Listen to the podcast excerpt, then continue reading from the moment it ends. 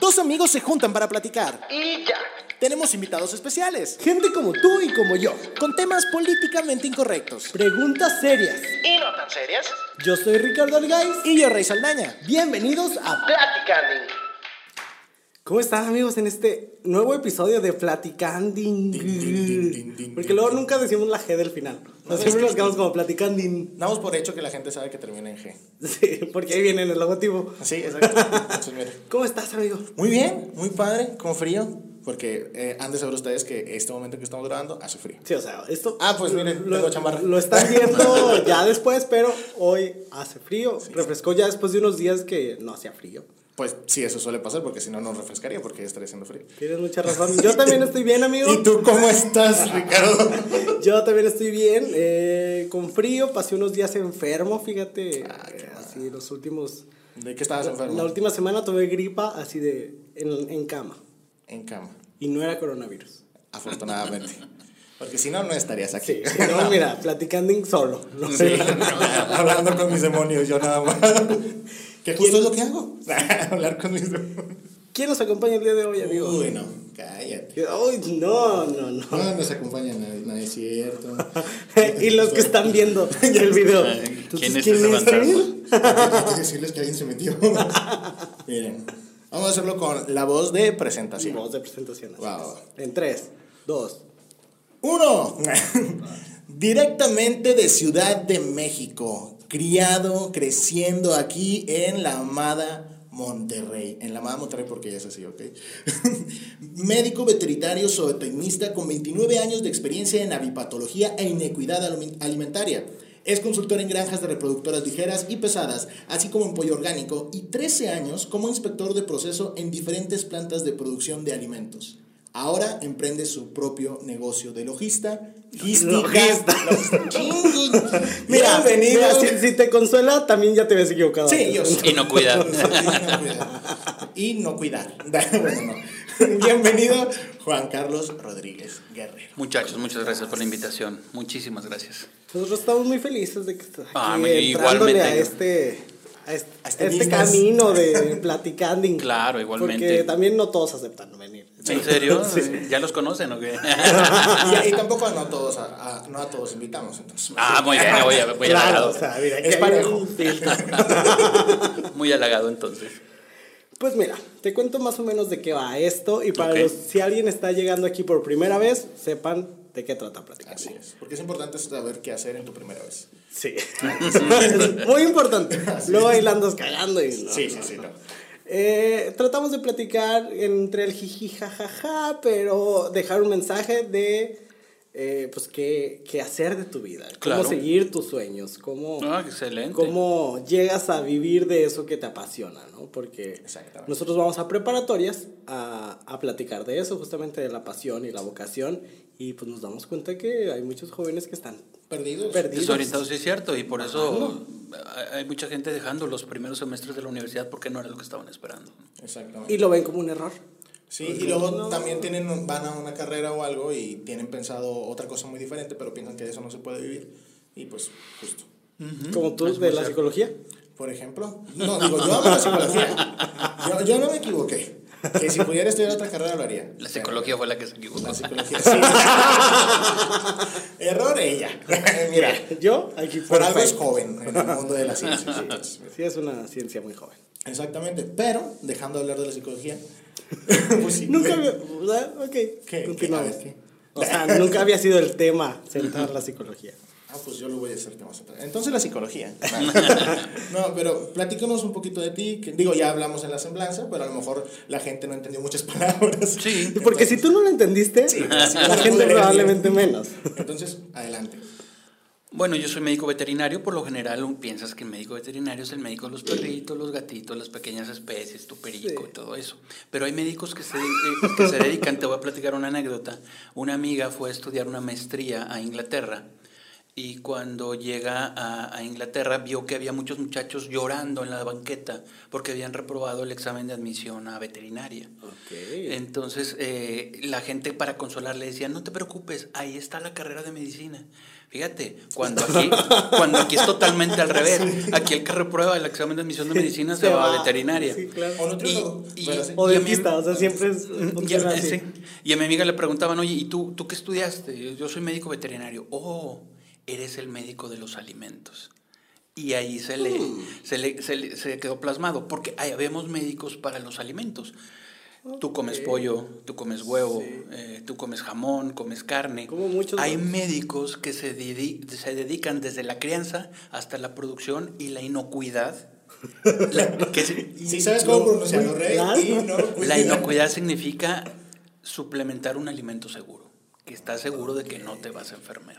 Y, También y- los... y qué irónico, porque suena como inocuidar. Sí, exactamente. Ese chiste lo hice al principio. Sí, pero como no lo, no lo recibimos bien, lo tuve que volver a soltar. Otra cosa que estudian mucho los médicos veterinarios que ahorita está de moda es la zoonosis. Zoonosis son enfermedades que pasan de los animales al, al- al humano. Lo que está pasando Como ahorita en China, el como el coronavirus. que bien dicen como, como si, si Adán y Eva hubieran sido chinos, no se hubieran comido la manzana, estaríamos en el paraíso. Se hubieran comido la víbora. ¡Ay, Dios! ¿Por qué nos pusiste en otro lado? Hubiera puesto un árbol de víboras y los hubiera hecho chicos. Y ahí hubiera que valido que eso. Así es, entonces somos lo que, es lo que nosotros estudiamos. Qué loco. O Siempre- sea, creo que es algo que nunca nos imaginamos Claro, todo lo que está. Sí, a, a- mí me pasa toda la vida, este, típica carne asada, ¿no? ¿Y tú te- qué te- a qué te dedicas? No, pues yo soy médico veterinario. Fíjate que tengo un perrito. y, y- y- y- y a veces tú estás desorientado porque, pues sí sabes, lo viste en la universidad, pero no estás actualizado. Yo hablo con amigos que son especialistas en pequeñas especies, así se les dice a los perritos, a los gatitos, a los perros de la casa. Y, y salen con al- algunas cosas muy actualizadas que uno ya no maneja y viceversa, ¿no? Ellos se quieren meter en el área de nosotros y también ellos están Se- se cojean porque no están actualizados. Es una carrera como la medicina, tienes que estar preparándote, leyendo, siempre hay artículos nuevos. Nosotros tenemos nuestras propias revistas donde salen investigaciones nuevas y de ahí vas, vas mejorando, ¿no? Que, que, porque es una rama, digo, a diferencia tal vez de, por ejemplo, yo soy mercadólogo, los negocios casi siempre siguen como la misma línea, sí se actualiza, pero casi siempre la misma línea, pero todo lo que es salud, todo lo que es un ser viviente, pues la ciencia avanza y se descubren más cosas. Sí, claro, ¿no? definitivo. Entonces, sí es muy importante estar, pero estoy seguro que hace, no sé, 20 años...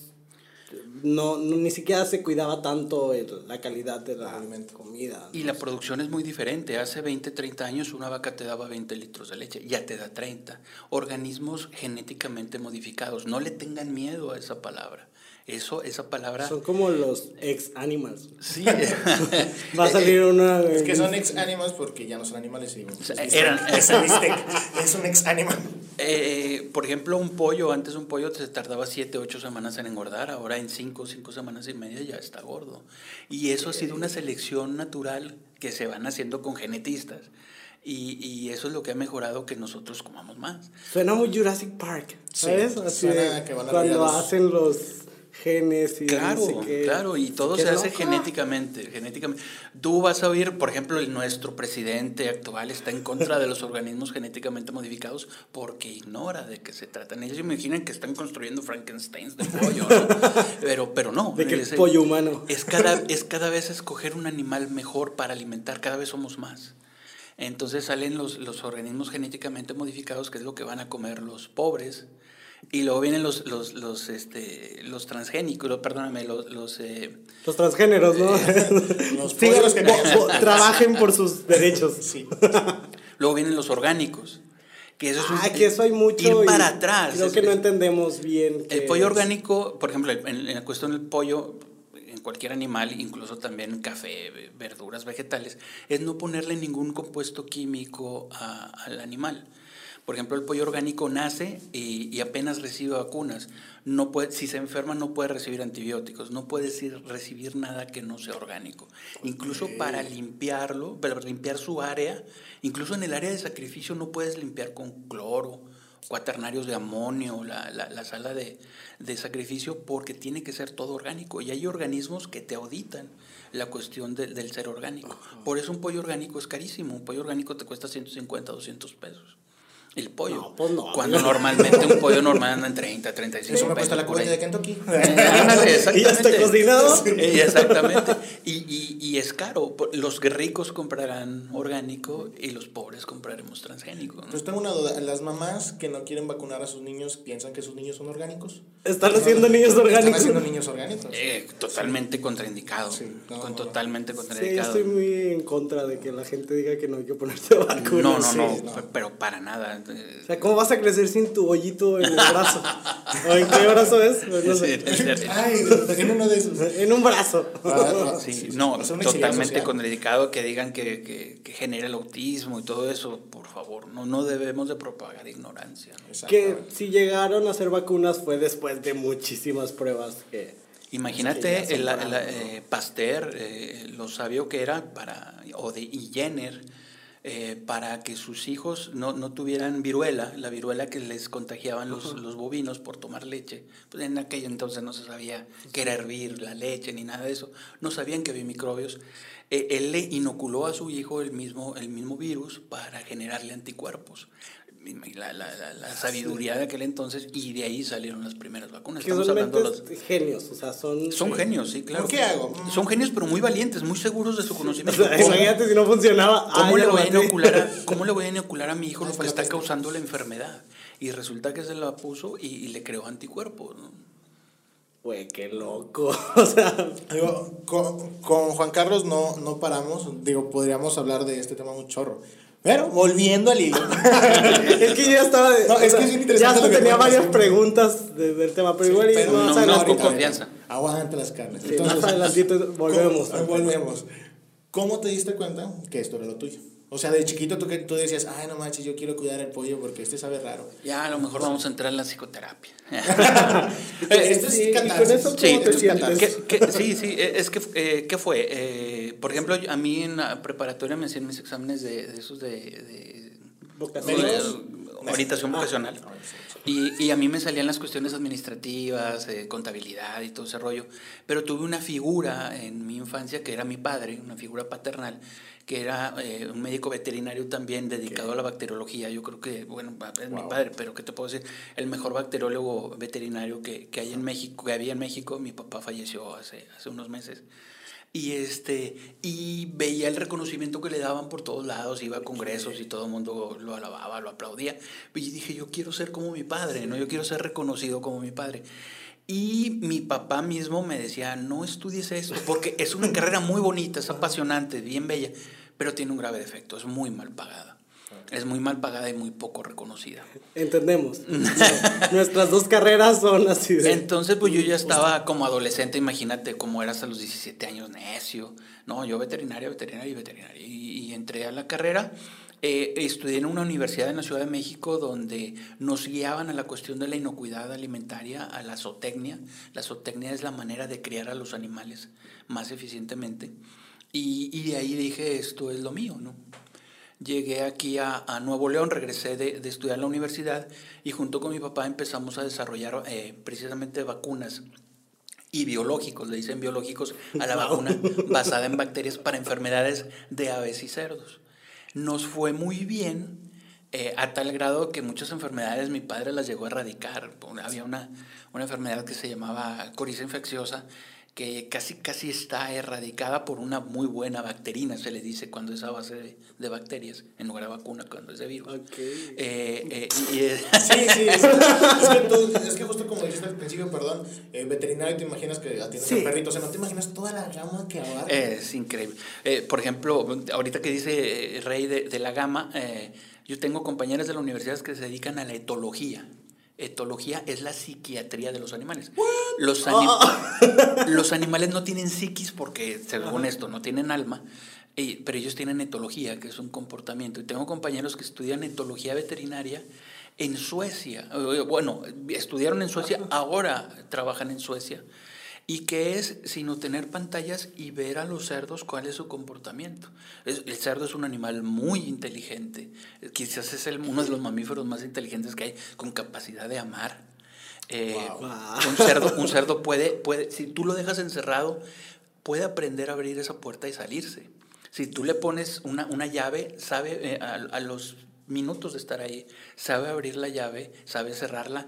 Le decimos cochino porque, porque siempre eh, está sucio, pero está sucio porque le encanta el agua. Si tú eres una llave, pones un perro, a un gato y a un cerdo, el primero que va al agua es el cerdo, le gusta bañarse. ¿Por qué? Porque no suda.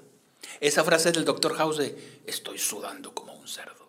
Mentira, los cerdos no sudan. El doctor... eso está muy bien en el, en el, asado de puerco porque está nadando ahí. Le mama tanto el agua que así cuando lo hierves. también. Eh, es, es, te digo, eh, eh, dentro de las áreas veterinarias hay, hay, gente que tiene su dedicación y hay gente que se dedica nada más a la histología, o sea, a los tejidos diagnostican mediante los tejidos. Es, es apasionante, es, es, muy bonita la carrera, es bellísima. Desgraciadamente estamos en un país que le, le, está dando, y sobre todo en esta área del país, le está dando cada vez menos importancia a lo pecuario. Y se fijan, ya cada vez menos ranchitos con animales. Sí, todo industrial. Se, ha estado haciendo más industrial. y yo creo que ya se generan más table dances que granjas. ok, que en los dos hay cosas cochinas. Sí, es, es, una tristeza en eso. Bueno, vas a otras áreas del país. Hace unos días estuve en Ciudad Obregón y bueno, la diferencia ya todavía está destinada a la cuestión a lo, a lo pecuario, ¿no? Como que si te vas a dedicar a esto, pues vete a vivir de aquel lado del país. Entonces, si tu decisión fue por, yo quiero ese reconocimiento que tiene mi papá y, y dedicándome a eso, cuando entras ya a trabajar de lleno de eso, ¿fue lo que esperabas? O sea, sí fue como, ok, eh, si esto me, me, había imaginado que iba a ser trabajar, o un golpe de realidad así de, ay, esto no era lo que yo tenía mm, planeado. No, quizás, bueno, sí, quizás eh, fue lo que esperaba, fue lo que esperaba, desgraciadamente el medio no creció, el medio se, se fue haciendo chiquito, vinieron empresas como Bachoco, eh, como San Juan, empresas muy grandes comprando grandes granjas, contrataban a médicos veterinarios por bajos sueldos y, y con eso ya no te necesitaban para ti para diagnosticar. Compraron laboratorios, ya no te necesitaban a ti para hacer sus medicamentos, para hacer sus diagnósticos. Entonces, pues eh, todavía hay trabajo, sí, eh, es un trabajo que te alegra el corazón porque ya cuando una empresa te viene a buscar, es porque todos los médicos que tienen su empresa no dieron con el diagnóstico. Y tú llegas, haces el diagnóstico no vas a vivir de ese diagnóstico, no, no, no, no, no cobras caro, no puedes cobrar caro por un diagnóstico. Lo único que te queda, mira, es el consuelito en el corazón de que, mira, porque les, les quiero decir una cosa, el placer de curar es, es, hermoso. Cuando tú llegas, por ejemplo, yo llegaba a una granja de 20 mil aves enfermas, las oyes que están enfermas, que se están quejando, pones el tratamiento, lo dosificas y vienes al tercer, cuarto día y ya está surtiendo efecto y ver que ya están curadas. Es un placer que no te lo quita el dinero, no, no piensas cuánto voy a cobrar, piensas la satisfacción de curar, es, es, es muy bonita. El placer de curar es un gran eslogan. Sí, sí, el placer de curar estaría muy bien. Debería poner ese eslogan. hay, hay, hay, hay, un eslogan, que... hay un eslogan que nos costó la carrera. Por ejemplo, salieron las, los famosos eh, antibióticos de amplio espectro. Entonces, eh, un maestro nos decía, cuidado, ahí vienen las quinolonas, eran, o sea, así se les decía. Y, él tenía una voz muy radial y decía, va a ser el medicamento, eh, perdón, tratamiento sin veterinario. Y sí, así fue. O sea, las quinolonas curan todo. Todo lo que sea bacteriano lo curan. Entonces tú tenías un animal enfermo, pues ¿para qué quiero traerme un médico que me diga qué tiene? Pues, de la quinolona se la pongo y pum. Y sí es cierto, cada vez hay menos trabajo para, para los médicos los muchachos tendrían que meterse algo de veras que les apasione, que tengan ya un perfil. Sinceramente, si se quieren dedicar a la veterinaria, donde está la utilidad, donde está el negocio, es en las pequeñas especies. Pues es que es lo que todos buscamos. Y es lo que todos buscamos. Desgraciadamente hay que tener corazón también para eso. Eh, por ejemplo, yo no podría, si tengo un cliente... Eh, recetarle algo que no necesita o algo exagerado y, y, y, cobrar por eso. Que, pues luego tengo la cobran mucho. O sea, yo hace como un año tenía un camaleón Y pues como te lo cobran como, no, pues es una serie exótica y es más veterinario. Y, Sí, no, le gastas. Sí, le gastas. sí. Y, muchas veces he visto, he oído que te recetan cosas que no necesitas. Cada tantos meses necesitas vitamina. Lo también lo que lo vitamina, vitamina no se necesita tanto. Las el alimento, si están comiendo alimento balanceado, eh, viene, viene suplementado con las vitaminas necesarias. No necesitas tanto, más, ¿no? Y, sí, una desparasitación te la cobran carísima. No digo que esté mal, está muy bien. eh, El consultorio se tiene que pagar, pero Sí, hay que tener el corazón también para eso. Y, y yo no lo tengo, la verdad. Yo tengo una, una pregunta. La mano. Yo, yo, A ver, joven rey. Pregúntame. ya en el INEGI. Ya viene, ya viene, ya viene el censo, ya viene el censo, en marzo. Ay. Sí, eh, muchas veces eso pasa eso. pasa, eso pasa. Y por eso justamente voy a aprovechar para que vayamos a un corte. ¿Qué les parece? Vamos a Perfecto. hay un corte y ahorita te acuerdas de qué pregunta era. Sí. Vamos a, escúchenos en anuncios, o sea, no nos van a dejar de escuchar. No, porque Pero aquí no se les castiga, se les premia. te volvemos. Si llegaste hasta aquí, ¿Te está gustando el episodio? síguenos en nuestras redes sociales como arroba platicando y podcast. Y regresamos a su programa favorito, Platicando. y Bienvenidos. Es que ya aseguramos que es su favorito y Claro que es su favorito. estamos en. Televisa, ¿no? Claro. Señora bonita que nos está viendo ahí en su casa, que nos permite entrar. Vamos con la receta. Bueno, estamos platicando y tú tenías una pregunta que se te fue, intrigados, estamos tan intrigados. pero la recuperamos. Claro que sí, la recuperamos. Y la pregunta era que justo mencionabas que trabajaste en empresas y, y te presentamos como que tienes tu propia empresa. ¿Cuál fue el punto donde tú decides brincar a ser emprendedor? Yo trabajaba en, en- bueno, cuando me dediqué a la inocuidad alimentaria, la verdad, trabajé en las dos mejores empresas de, de alimentos de- del país, de, de embutidos, en, en, en Quality Alimentos y en, y en Sigma Alimentos. Como estar en Barcelona y, pasarte al Real Madrid, ¿no? O sea, eh, en Y va a ser tu propio equipo. Eh, eh, sí, exactamente. y en eso hice, hice el Liverpool, ¿no? es parte de tu vida. ¿Eh? Eh, eh, Ah, es el Liverpool. Ok, ok. No, y, y- y- y, bueno, desgraciadamente el trabajo de inocuidad es, es muy bonito, es, es apasionante ver desde... desde- ¿Cómo? Desgraciadamente es muy bonito. no, no, a, a lo que voy... Me, me imagino que después va la, Sí. la idea que, que cierra. Es apasionante el trabajo de la inocuidad, el recorrer todo el, el alimento para, para llegar a tu mesa, para que luego la señora deje el- la bolsa, en, el- en la cajuela, eh, dos horas ahí en la jamón. Y luego se quejan, ¿eh? sí, y luego se ¿Venía quejan. mal, no? Sí, venía mal, claro. Y, eh, en fin, pero eh, desgraciadamente la inocuidad se volvió muy burocrática. Eh, con estas ondas de los nuevos gobiernos eh, se trató de, de pagar menos y, y los, los supervisores estatales que se dedican a la inocuidad en el gobierno, pues fueron renunciando, se fueron retirando y fueron trayendo gente muy joven que le encantaba la burocracia. Entonces ya era más importante llenar la forma B1, X, Y y Z que de ver que en realidad estaba el producto seguro. Entonces un día, un 3 de marzo del 2017, se me ocurrió renunciar. En un lugar donde nadie renuncia. O sea, todos los, te soy sincero, si no es diario, cada tercer día, médicos que sabían que me dedicaba a esto me preguntaban si no había una oportunidad en la empresa donde yo estaba. Y, y, pues no, no había. Y, este, y en el momento en que, en que renunció, la empresa se fue de espaldas, no se lo esperaba. Obviamente no me detuvo, me pasó como la película esta de, de, de Tom Cruise, ¿no? Eh, ¿Cómo se llama? La de, la del fútbol americano. Donde, donde él hace de, de, este, de agente de, de jugadores, donde él renuncia y dice, ya me voy, este, y la empresa se va a quedar sin mí, y se va, y la empresa pues sigue trabajando, o sea, como toda la vida. Jerry Maguire. Y, este, y eh, me voy y, y empiezo a, a- a ver en lo, que, en lo que me puedo dedicar y, y sigo en la cuestión de la remodelación, reinstalación, eh, mantenimiento de plantas de, de alimentos y en la logística. Y vivía en una jaula de oro, y no, y no por ser jaula de oro no deja de ser prisión, no deja de ser jaula. Y, y incluso cuando voy a renunciar, el de recursos humanos me dice, oye, eh, pero te faltan 16 años para que te jubiles. Y "Pero no voy a... ¿Qué? Pero nada más son 40 años más. Sí, o sea, no voy a estar 16 años amargándome la vida en, en- Claro. en un medio donde mucha gente le rogaba a Dios que la despidieran para con la liquidación emprender.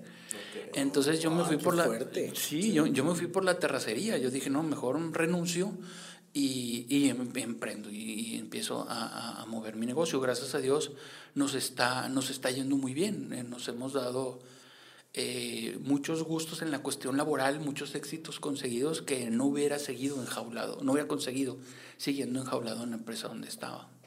Y es, es, es muy bonito a todos los que están ahorita oyendo esto y están esperando, la única esperanza es el día 15 y el día 30 para seguir trabajando y ver cómo le van a hacer. Eh, sí hay otra, otra manera de vivir si, si renuncias y te vas por tu, tu camino. No te digo, de marzo a julio fueron meses bien difíciles. Y yo, yo- afortunadamente la empresa fue, fue siempre muy amable conmigo. Sigma me, casi, casi me liquidó como si me hubiera despedido. Y con eso me compré un automóvil. En, ese- en aquel tiempo, 2017, todo el mundo hablaba de que Uber era un gran negocio. Y dije, no, déjame lo intento. Muy difícil, es muy difícil. Mis respetos para los muchachos que se dedican a eso. Es un trabajo extenuante. Y sí, la verdad, la ¿Cuál es el lado más difícil de, de Uber? O sea, de- el trato. El trato. Hay gente que cree que es tu patrona. Eh, Ay, hay gente, hay gente que cree que, que es tu patrona y que cree que porque estás en esto eh, hay, hay un cierto escaloncito de superioridad que están sobre de ti y tú dices, espérame, pues, si yo estudié esto y estudié el otro. Eh, este es un inter. Me acuerdo una chica de Nueva York que venía llegando de Nueva York y, y hicimos una plática muy bien, muy buena. Hablamos de, de Broadway, de las obras que hay en Nueva York, y los programas de televisión que se hacen en vivo. Ella acudió a todos y le encantó que una persona que le siguiera su plática. Y cuando se baja del taxi, me, le- yo le platicaba que estaba ya poniendo los primeros cimientos de mi empresa de logística. De- Estábamos, eh, porque tengo socios, no nada más mía. Y, y ella me dice, oye, pues me daría mucho gusto que cuando regrese otra vez eh, a Monterrey de Nueva York, ella era regia, pero vivía allá, volverte a encontrar. Y, y yo le digo, no, pues, pues, a ver, pero este, voy a tratar de buscarte en Uber. Le digo, no, eso yo quisiera, que el año que entra ya no me Ya encontraras en en Uber. Uber. ¿no? Y gracias a Dios así pasó. Empezamos el negocio y gracias a Dios nos fuimos para arriba. ¿no? Y, insisto, a todos los que ahorita están en un trabajo asalariado y creen que no hay una vida después de eso, eh, sí la hay, sí la hay, hay que aventarnos. A veces te aventas con paracaídas, a veces te aventas sin paracaídas, pero, pero siempre va a salir algo bueno. ¿Hay alguna anécdota graciosa, rara, divertida en, en el mundo de, de la veterinaria, enfocado a lo que tú te has enfocado? Así que dices, esto no lo pude haber vivido en ninguna otra carrera y qué graciosa historia tengo. Te voy a platicar una. Yo, como bien leyó en la, en, en la mención eh, Rey, yo me dedicaba a reproductoras ligeras. Ok. Las reproductoras ligeras son las mamás de las gallinas que ponen los huevos. Las mamás, entonces las mamás... Son, son las abuelas de los huevos. Exactamente, bien dicho. Qué bonito. Pero, pero esas abuelas necesitan abuelos. Ah, sí. Es, es un abuelo por cada 10 abuelas. O sea, es un macho por cada 10 hembras, como debería de ser la vida, y no las. ¿Sabes cuál es el problema? Que a las 40 semanas de edad, o a los 40 años de la, galli- de la, de la femenina, de la mujer, imagínate que lo ponemos en, en- en femenino, a los 40 años tendrías que cambiarle la pareja, que tiene 40 años también, por uno de 20. Ahí sí ya no nos gustó. ¿verdad? Eh, entonces, eh, ¿Cómo, cómo es la crianza? Eh, tú crías por un lado a los machos y por un lado a las hembras. A los, desde que son pollitos, desde un día de nacidos, los vas criando. Cuando ya tienen 14 semanas, los, los pones en, en la misma caseta y nada más que se vean, como para generar un tipo de atracción. Ya cuando son las 16 semanas, abres la puerta que los, los quita y ahí ya está la mezcla de machos y hembras. Ya ahí la cogedera. Ahí te va la anécdota. Los, los gallitos estaban en, en otra, en otra caseta y vino una temporada de lluvias muy fuerte.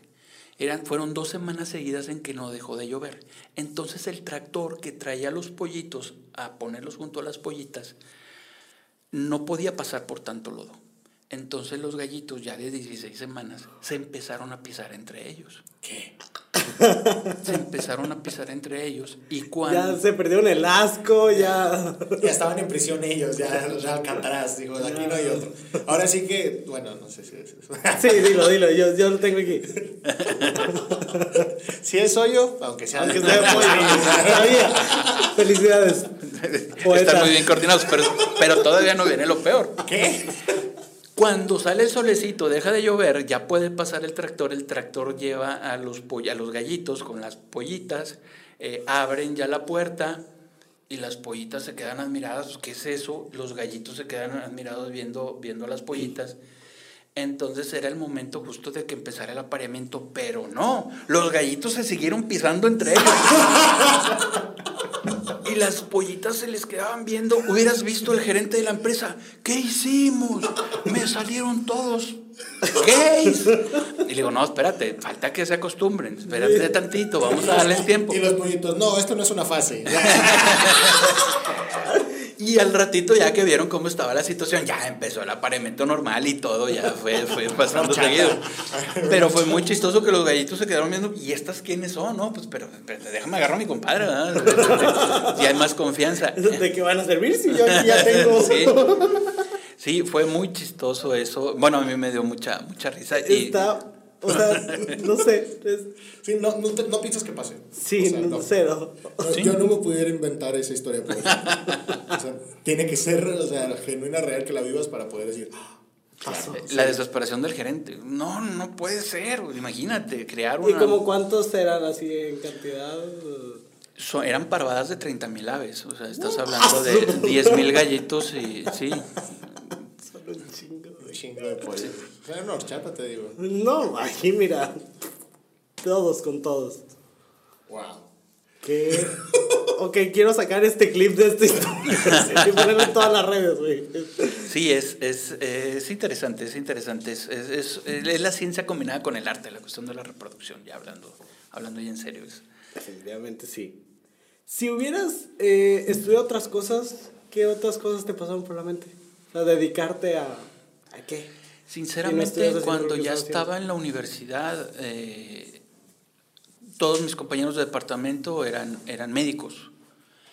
Y sí estuve muy, muy, eh, tomando muy en serio el ser médico eh, y ya dejar de ser veterinario tontamente. Y para los chavos se los vuelvo a decir, el tiempo que pierdas mientras estás en la universidad no se refleja en tu vida, es muy poco. Si tú estás a la mitad de la carrera y crees que no es lo tuyo, estás con todo el derecho de arrepentirte y volver a empezar otra carrera. Estos tres años que perdiste, después cuando eres profesional ni se van a reflejar. Y yo me tardé, yo no me tardé, simplemente no di el paso. Eh, debí haber estudiado medicina, me gusta mucho el ambiente médico, me relaciono mucho, tengo muchos amigos médicos, platicamos de medicina que también se impresionan el grado de, De conocimiento que tenemos los veterinarios. Ellos, eh, una vez platicando con médicos, eh, precisamente en la cuestión de Uber, una vez platicé con un especialista del hospital universitario y, y me dice, ¿de veras a poco ustedes los médicos tienen revistas de investigación? Claro, claro. Y, y- y- y- le puse muchos ejemplos. Por ejemplo, en, en aves hay un virus eh, de inmunodeficiencia adquirida y nosotros ya generamos la vacuna. ¿Ustedes qué tal? Y, eh, Bajan los lentecitos del por what? Sí, y, este, y se quedó este, eh, impresionado, ¿no? Y el típico, es otra observación para los médicos que siempre que no vas, no coma pollo porque el pollo tiene hormonas. Eso no es cierto, eso no es cierto. O no coma puerco porque el puerco es malo. ¿Por qué es malo? Por el colesterol pues, tiene más el camarón, tiene más el pescado. eh, Tiene más el pollo. Ya ves, ya no comes tanto Entonces, camarón, eh, amigo. el chanflazo. Eh, eh, eh, entonces con sí, sin chanfles, así comes. eh, que dicen que no comas, eh, no comas tan, no comas tanto embutido que porque el embutido está hecho con, con vísceras. A ver, ¿a cuántas plantas de, de, de- de, este, de generación de embutido has, has asistido? ¿no? Entonces sí, a los médicos les falta eh, con- ir a a rastros, ir a plantas de A ver la situación procesamiento, real. a ver la situación real. Ellos están nada más con lo que tienen en conciencia. Ellos todavía creen que hay plantas de alimentos en, en Nuevo León que matan a palos a los cerdos o a las reses. Eso ya pasó. Y hay una ley de trato, de sacrificio humanitario de los animales que estás obligado a seguirla. Entonces, eh, eso, eso nos falta mucho congeniar un poco más para, para ver. Por ejemplo, nosotros hacemos biometrías hemáticas para, para, la, para el diagnóstico humano. Si el doctor House supiera hacer biometría somática, su programa, de, de biometría semáticas, su programa no existiría. Ya ves, sí, ya ves que el doctor House le llega a un paciente y tiene esto, no, tiene lo otro, tiene aquello, sí, y lo otro. Si haces una biometría hemática, la biometría hemática te dice que tiene, y ya no batallas. Y, y, no- y si, y si escuchas... de que todas las temporadas que biometría es esto. Ahí está. Y se acabó el episodio. Claro, y, y si te fijas en todos los programas sale eh, la tomografía axial computarizada, ¿no? La máquina donde está entrando acá el cuerpo y todo eso. ¿Y qué le están haciendo? Hazle una biometría hemática, con eso sale, te lo juro. Y, y nunca has oído en el programa del Dr. House que hagan una biometría hemática.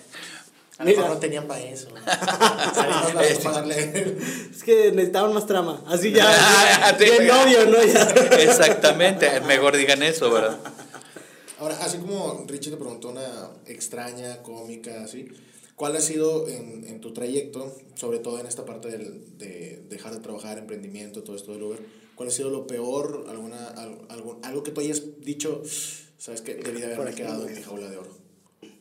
Algo, digo, si es que pasó, porque puede que no. Sí. No, pues mira, a mí no me pasó, pero cuando llego a casa y le digo a mi familia, oigan, renuncié, fue un duelo, fue un duelo, eh, porque pues la empresa que el día de la familia, ya vamos todos, que el, ahor- el ahorro, eh, tú, ah, no voy a renunciar hasta que llegue el ahorro, hasta que llegue el aguinaldo, y ahí te la pasas. exactamente. Entonces cuando vieron... ya- Como empiezo la dieta el lunes. Sí, exacto. Sí. Bueno, en Este, oigan, ¿saben qué? Ya, ya renuncié. Eh, ándale, empiezo la dieta el lunes. Eh, y se quedaron, ¿y ahora? Pues, a ver qué. A ver qué. Este, y empezamos a intentar hacer. Y, y- y les, dio, les dio mucha ansiedad. les- se pusieron a llorar en mi casa, mis hijos, mi esposa se pusieron a llorar. el día de la familia. Ahora, ahora, qué vamos a hacer, ¿no? Ya ahorita ya lo ven como anécdota. Yo siempre les dije, todo nos va a ir mejor. Yo descansé, yo ya estaba, estaba, eh, bueno, imagínate cómo no descansé, que ya no soporto ir a la empresa. Me invitan, porque dejé amigos. Oye, ¿por qué no vienes una carne asada? No puedo ir, no puedo ir. No sé si les pasa a ustedes A que hay sí, un lugar en el que ya no quieres regresar. Me, me pasó lo mismo, obviamente, en- tal vez no en las mismas dimensiones del tamaño de la empresa, pero yo estaba trabajando en una empresa con un buen puesto y un buen sueldo y decidí salirme para emprender y, y fue por estrés de, que Claro. tenía ahí de un maltrato de, de Sí. superiores, entonces sí, ya es como volver, no, gracias. De hecho, me pasa, la empresa está pegadita al aeropuerto, entonces cuando voy en rumbo al aeropuerto, que sigo el mismo camino, me pongo mal, se me vuelve a revolver el estómago, se me, me vuelve a entrar ese nervio de, de estar en un lugar. De querer calentar tu topper, de, De- voy a hacer fila en el micro. Sí, oye, de que, paso, que llegue la quincena. sí, paso por el Oxxo donde estaba el cajero, el, el, el ca- el cajero Banorte donde sacaba mis últimos 20 pesos. Este, ya no lo quieres volver a vivir. De hecho, eh, le dijeron a mi jefe que tenía que hacer una reunión conmigo para convencerme de no irme. Y me dijo, dime, ¿por qué te vas? Digo, porque ya no soy feliz. Digo, no, ¿sabes qué? A mí me trajeron para convencerte que no te fueras. Ya eso me quiero ir Me yo. voy contigo. Se fue. ¿En serio? Se fue. A los dos, tres meses que, a los dos, tres meses que yo me fui, se fue él también. Ok. Y también él se dedicó a emprender. Un tipazo, por cierto. Un saludo. Sí, Cuando claro. quiera venga. Sí, Raúl Vázquez, un tipazo, un tipazo. Un, líder, lo que es un verdadero líder. Cuando ves que la empresa está, está hundiéndose el barco, él con una sonrisa. No pasa nada. Bueno, ya pasó este error, errores gravísimos que no deben haber pasado. Bueno, ya pasó, nada más vamos a asegurarnos que no vuelva a suceder. Nada más ¿ok? sal- soltamos un nuevo virus al Sí. mundo. Los de China, ¿no? Sí, un producto que debía ir a Piedras Negras se iba a Reynosa, ¿no? No, hombre, no nada más vamos a asegurarnos que esto no vuelva a suceder. Y este, no, no, nunca hubo una mala palabra. Eso sí, cuando te decía, sabes que eres un incompetente. Oh. Ándale, esa era la cara. Ahora- Y, es que lo piensas y es, no es un insulto, nada más me estoy diciendo que no puedo. Sí, sí. Y tal vez sea verdad. O- o- Te la cambio por una mentada, ¿no? Así de- Dime pendejo. Suena más como que es por enojo, nada más. Sí, sí, sí, exactamente. Nunca se enoja y todo. No, no, no te preocupes. Lo que pasa es que eso es un incompetente, no puedes. eh, eh, eh, todo. Sí, eso- duele más, Sí, duele. más, sí, claro. Y siempre trata- también tratar de manejarlo en tu vida. O sea, cuando estás enojado, a la gente le molesta más no que digas una mala palabra, sino que digas una verdad. O que le marques una indiferencia. Fíjate bien cuando te pelees con alguien, ¿sabes qué es lo que está diciendo? No me importa. Y así como que la indiferencia te saca de onda, ¿no? Sí. Sí, porque ya no te enganchas. Ya, no, es- ya no sigues el juego y es como que, ah, caray. Ahí, esto, esto es en serio. Sí. Ahí sí, se, ahí sí se enojó. Ajá, Y siento que influye el que no escuchen una mala palabra. Yo, sé decir malas palabras, digo muchísimas, pero cuando estoy enojado, estoy discutiendo algo, trato de no decirlas precisamente para que no se refleje que estoy molesto, pero que sí lo estoy diciendo en serio, ¿no? Mira, aprendizaje de vida. De aquí en adelante, ganando las peleas siempre. Sí, sí, sí, sí. Venga, vengan esas peleas. Quiero retomar un tema del que estábamos hablando en el primer bloque del programa. Ah, ¿Qué haces, Locos? ya esto es Lego. Eh, estamos hablando de cómo va evolucionando una especie o se, se va trabajando, por ejemplo, los pollos que ya tardan menos en engordar. Antes era diferente a como es ahorita. ¿Cómo ves a futuro? O sea, algo, algún dato que digas, cuando lleguemos a este punto o cuando logremos que, que tal animal logre este tiempo o logre esto, ¿qué, qué cambios vienen? Yo, por ejemplo, ¿Qué vienen para los aves? ¿Qué viene para el mundo? Bueno, siempre se va, eh, es, eh, se le llama conversión alimenticia, los kilos de alimento que come un animal contra el producto que te da, ya sea carne o huevo. Entonces siempre va a ser mejorar el, el que te ahorita están más o menos eh, que te coman un kilo de alimento para que te den dos kilos de huevo, ¿no? Más o menos. Entonces siempre va a ser mejorar el, el- el que coman menos pero que produzcan más. Siempre va a ser con mejoramiento genético. Lo que yo donde veo más campo para mejorar también en ese aspecto es en la comida del animal, en, en la generación de, de sorgo, que tengas un sorgo con más calorías para que, por ejemplo, el pollo de engorda eh, engorde más rápido. eh, que puedas nivelar proteína y, calo- y calorías, que es lo- la base fundamental del alimento de un animal, comiendo menos eh, y que no necesites fumigar ese, ese tipo de alimento, que sea más fácil producirlo para que también el alimento sea más barato. Cada vez somos más, el alimento tiene que ser cada vez más económico y tenemos que hacer alimentos de buena calidad. Perdón, de buena calidad. El alimento de buena calidad no debe de ser caro. Tú ve, y lo digo con mucho respeto, la- las bodeguitas ahorreras que están en las, en las orillas de la ciudad, lo que compra la gente. Nutrileche, eh, fórmula láctea. Fórmula láctea no significa leche. Sí, Fórmula láctea es, Es- eh, grasa vegetal combinado. Es, hacerle un examen bromatológico es un examen a la leche. Tiene tanto de proteína, tanto de proteína. Tanto de grasa, pues le pongo grasa vegetal, no le ponen grasa animal. Entonces estamos comiendo muchos productos alternativos. Queso tipo panela. Ya cuando ves tipo, pues ya no fue. Yo no Ya había caído, que no son había pan- caído en cuenta. No había caído en cuenta. El, ¿Cuál es el tipo? Apunten, amigos. ¿Cuál, cuál- por ejemplo, en el, el panela, el, el- el secreto del panela es que es un queso fresco. Un queso fresco debe de comerse antes de los 10 días. Pero, Pues no pero, se puede comercializar pero por, ejemplo, el- la- hay una marca caperucita que la hacen en Querétaro, en 10 días ya llegó aquí y no lo alcanzarías a distribuir. Entonces tiene, le tienen que poner conservadores y por eso es tipo panela. Entonces hay muchos, fíjense en, las marcas y fíjense también en los precios. Cuando van a, a- a- a la, a la tienda de embutidos y ven un jamón, jamón de pierna, tal marca, eh, noventa y tantos el kilo, bueno, pues entonces eso, eso es, es- es bueno, ¿no? Ya cuando ves jamón 23 el kilo, ya no, pues ahí sí ya no. No sé qué estoy comiendo ya. ah, es. El jamón como ley, hay una ley, hay una norma oficial mexicana para el jamón, es pierna de cerdo. Ok. Entonces, eh, y así te ponen jamón, mitad pavo, mitad cerdo, es pasta de pollo, por ejemplo. De pollo. Entonces, Hay muchos- es, es inocuo, Hay o sea, no te vas a enfermar, no pasa nada, pero, Pero no, no es jamón. no es jamón, no es jamón, jamón. Tengo una pregunta que nada que ver con esto, pero ya, ya, ya la conozco, ya sé tu lista, porque alguna vez lo comentamos. Pero, ¿tu top de marcas de huevo, cuál sería? Para mí, Para el, para el top es. ¿Y, y Para- por qué? O sea, porque Ajá. nos puede decir. Un top 5, no sé, un top 3. Un top, Top 3. Para mí, un top 3. Sí. el número uno para mí es Orespi. Es la marca Orespi. La marca Orespi la maneja Soriana. Eh, la marca libre de, de- de Soriana. Es la marca que maneja el Super 7. Y es la marca que compra Bimbo. Bimbo, ¿cómo crees que, que que recibe el huevo de Orespi? Líquido. El huevo viene en pipas. En Ah, pipas, eh, pedo. eh, en pipas con grado alimenticio. Entonces, ya, ya con eso yo estoy seguro de que Bimbo sí usa huevo. Eh, Diferente a otros procesos de pasteles, tenemos pastelerías que no usan huevo en los pasteles. Los dos de No me digas nombres, por favor, no me digas nombres. Sí, no, no, no. También no, no estaría bueno. Pero, por ejemplo, Bimbo le compró a Orespi. Para mí es la marca de huevo ideal. Es un- son granjas muy grandes aquí en Nuevo León, aquí en Pesquería, en Marín y en Pesquería. Marín Higueras. ¿Qué sigue de Marín? De Opingüe, ¿no? Por cierto, saludos, María. Ese, ese chiste lo cuentan en la granja siempre. Por- por- este, Mira, yo no lo había escuchado. Para aquí es premisa. es en Marín y en Higueras. Y, y, eh, son granjas donde cada caseta es de 200 mil aves. Esa zona nada más de Nuevo León tiene más granjas que Chile y Uruguay. Fácil. Son dos millones de gallinas ahí fácil. ¿eh? Y, No es, y es un huevo de mucha calidad. La gallina pone el huevo, el huevo se va rodando por una banda sin fin, el huevo eh, llega a sus tapas, se pasa a la máquina que lo rompe, eh, tiene tres variedades, pura yema, pura clara o el huevo licuado. Y sale, eh, sale directo para, para Bimbo.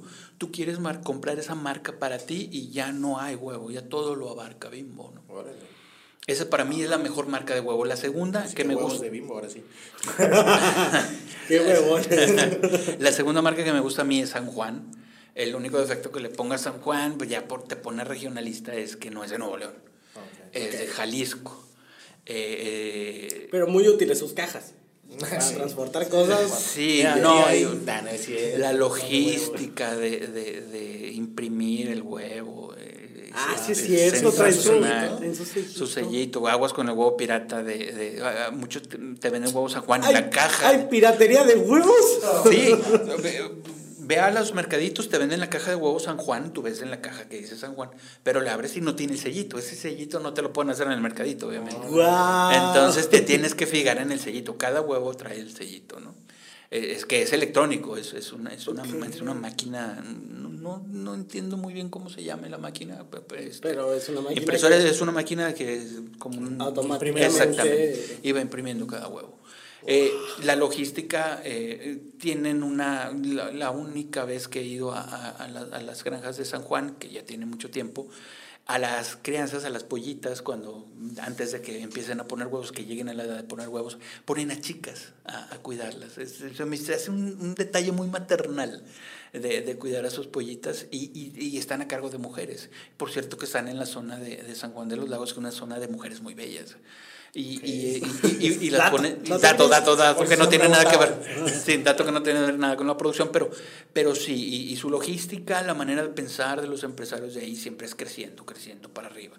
Y cuando tú estabas en Nuevo León les decías, oye, es que en San Juan están ya imprimiendo el huevo, y es que en San Juan están poniendo el huevo en Nuevo León eh, eh, 10 pesos más barato que tu huevo aquí en Nuevo León, este, te están ganando el pastel.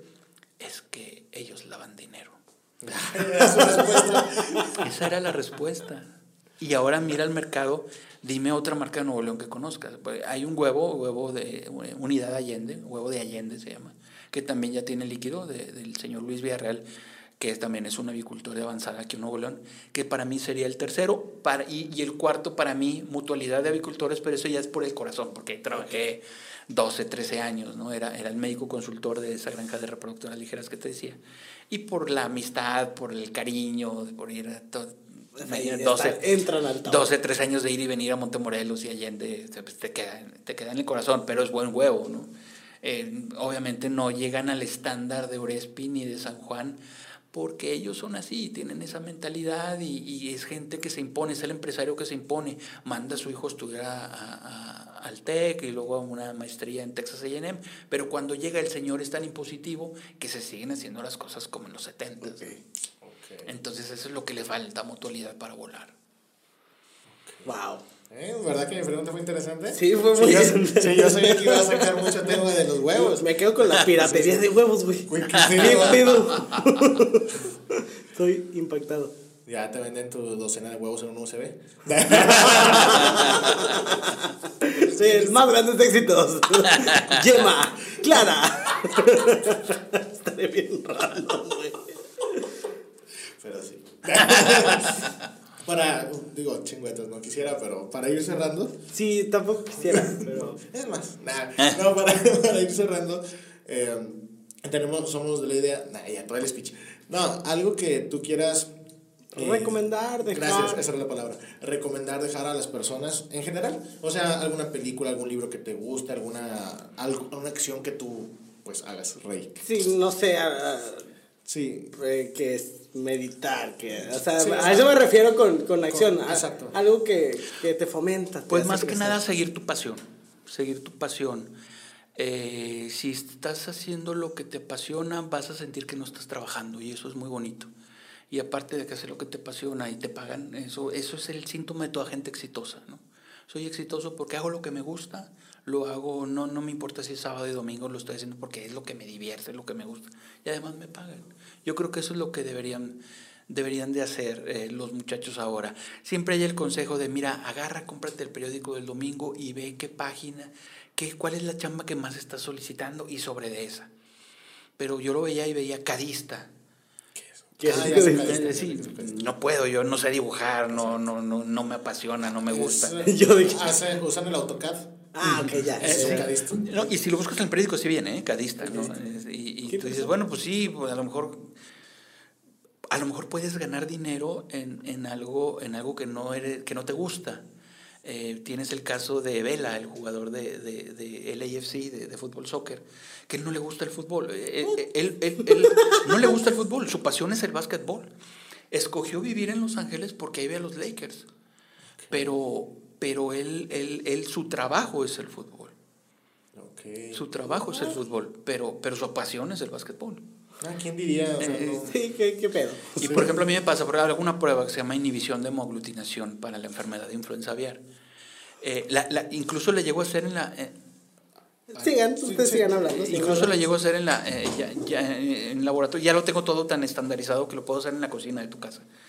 Y, y es bonito ah, ese tipo de, de- de- de trabajos de laboratorio porque sí conoces a una granja. Eh, En la cuestión de los anticuerpos y cómo se manejan, sabes si una granja está bien manejada o no. Sin conocerla yo te puedo decir, esta granja es muy limpia porque se maneja muy bien. Eh, y eso es apasionante, es muy bonito, te gusta mucho. Desgraciadamente, pues a veces no comes del, del, del, del halago, ¿no? Y, y todo eso. Entonces, a lo mejor los confundo más, pero, pero siempre seguir, seguir la pasión te va a hacer sentir que, y, y abrir la imaginación. eh, dentro de tu pasión puede haber alternativas en las que puedas vivir muy bien y dedicarte a lo que te gusta. Eh, eh, el chiste de todo es que no generemos amargados. Muy bien. no generemos godines. Sí, porque qué feo es el godinato. sí. Bueno, Digo, que habrá también gente si- que le guste, Si pero- a alguien le apasiona. Es que a quién le puede eso, gustar, a quién le puede gustar. Es que en serio. Qué chingado. Es que quién puede- un horario de tal a tal, en donde no tienes alternativas, eh, no, no. estás esperando que te vean para darte un, un aumento, y siempre un aumento o, o- o un ascenso, y siempre el ascenso viene ya condicionado con alguien, con un amigo y todo eso, y para que te amargas. Eso es cierto. Vamos a ser personas felices. Definitivo. Personas felices. Muy bien, pues nos vamos con ese mensaje tan bonito. Ese, ese- Hay que ah, quitar a los amargados del mundo. Ya en la. ¿cómo se, ¿Cómo se llama esta coca que tiene ese ese eslogan, de hecho? Fresca. Fresca. Fresca. Que para. Bueno, ya, X. Ya, No dejemos de dar anuncios, mira. Sí, ya. Em, no sé si quieras dar algún anuncio, no sé si redes, no sé si algún programa, no sé si tu negocio que emprendiste No, pues para es- que lo sigan. Si se quieren pelear conmigo en Twitter, ahí sí soy bien peleonero, arroba, arroba Juan, ¿quién no es peleonero en Twitter? Arroba, ¿Qué Twitter para eso es? Arroba Juanco5150, ahí podemos pelearnos. Eh, 51. platicar de duda que tengan de lo que sea. Pues Sí, de, de todo lo que platicamos ahorita, pues a lo mejor algunas personas se quedan con alguna duda o, o Claro. algo así. Y gracias por la invitación, de verdad estoy muy Gracias a ti halagado. Muchas gracias. Muchas gracias a ti por venir. Wow. Estuvo Sí, todo muy estoy- interesante, estuvo muy informativo y wow. Y si quieren seguir escuchando también los sábados a las despuesito de las 12. Despuésito de las 12, 12 y cuarto tenemos un taller de radio, en- se llama De Todo Un Poco. Es un programa donde hablamos de todo un poco. Hace, ¡Qué, te- te- qué sorpresa! no esperaba Nadie eso. lo esperaba. Sí, ah, sí, por ejemplo, hace, hace, te platicaba hace, hace ocho días hablamos de, lo- de las madres de los desaparecidos. Hoy hablamos del Super Bowl. Eh, a veces hablamos... de todo un poco. A veces hablamos de historia, a veces de medicamentos, de medicinas. La próxima semana vamos a hablar de la 4T, va a haber golpes.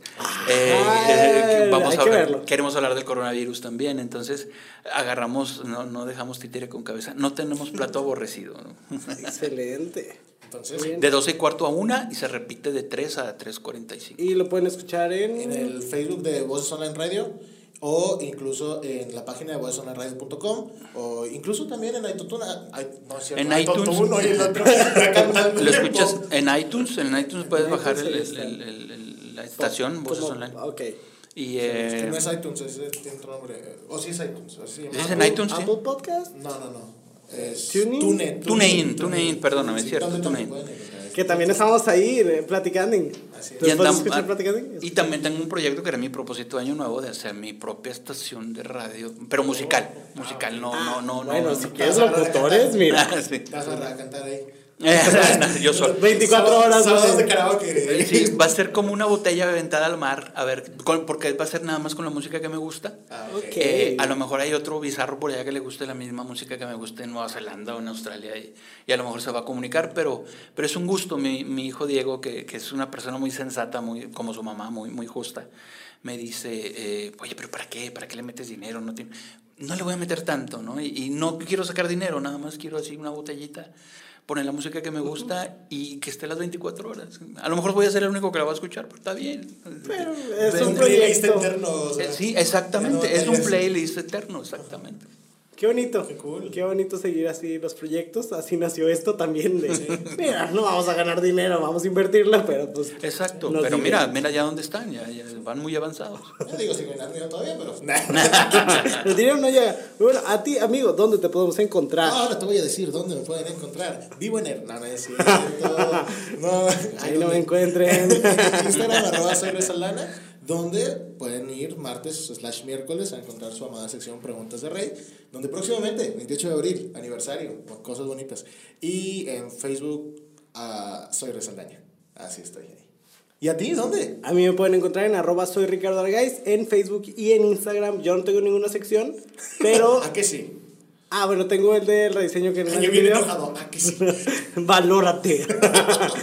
Pero ahí contesto dudas también sobre diseño gráfico, sobre creatividad.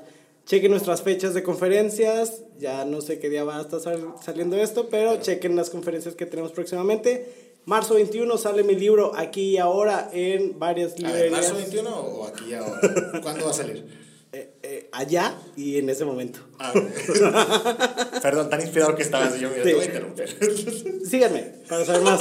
Y en los cuentos que manejamos los dos, arroba platicanding podcast. Ahí está. En Facebook y en Instagram también. Ay, qué bonito anuncio. Claro que Me hubiera sí. salido mejor si no te hubiera interrumpido, pero bueno. Pues ahí estamos. Ahí estamos. Muchas gracias. A ustedes, gracias por la invitación.